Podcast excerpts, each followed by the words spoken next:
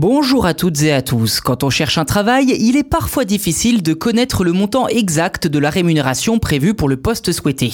Alors si certaines offres donnent effectivement une fourchette permettant d'avoir une idée approximative du montant du chèque à la fin du mois, d'autres mentionnent seulement selon expérience et bien souvent ne précisent rien du tout. Dès lors, comment faire pour avoir une idée du salaire proposé avant même de candidater?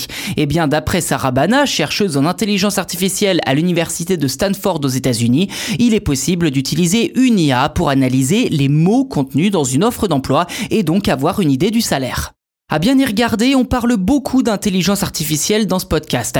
Et pour cause, le machine learning et l'IA ont fait des progrès considérables ces deux dernières années. Début juin d'ailleurs, un ingénieur de chez Google affirmait que son IA était dotée d'émotions humaines, ou tout du moins la machine se considérait comme un être doté de sensibilité. Coup de com ou vraie avancée, ça reste à voir. Bref, aujourd'hui, l'IA pourrait donc avoir un rôle concret dans notre vie et même aider les demandeurs d'emploi dans leur quête.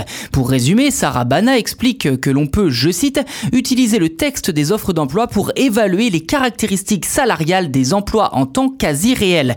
Ces informations pourraient rendre les candidatures à des emplois plus transparentes et améliorer notre approche de l'éducation et de la formation de la main-d'œuvre. Fin de citation. Concrètement, la chercheuse a réussi à accéder à plus d'un million d'offres d'emploi publiées avant la pandémie auprès de la plateforme greenwish.hr. Par la suite, c'est en utilisant l'outil Google BERT que cette dernière a pu entraîner son IA sur 800 000 offres contenues sur le site.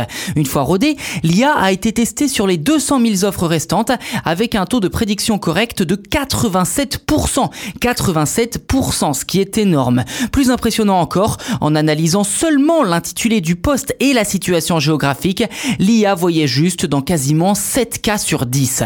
Prochaine étape pour Sarah Bana, avant d'éventuellement proposer son IA au grand public, caractériser la contribution des divers mots à la prédiction des salaires. Je cite, idéalement, nous colorerons les mots d'offre d'emploi du rouge au vert. Les mots en rouge foncé étant liés à un salaire plus bas et les mots en vert étant liés à un salaire plus élevé. Fin de citation.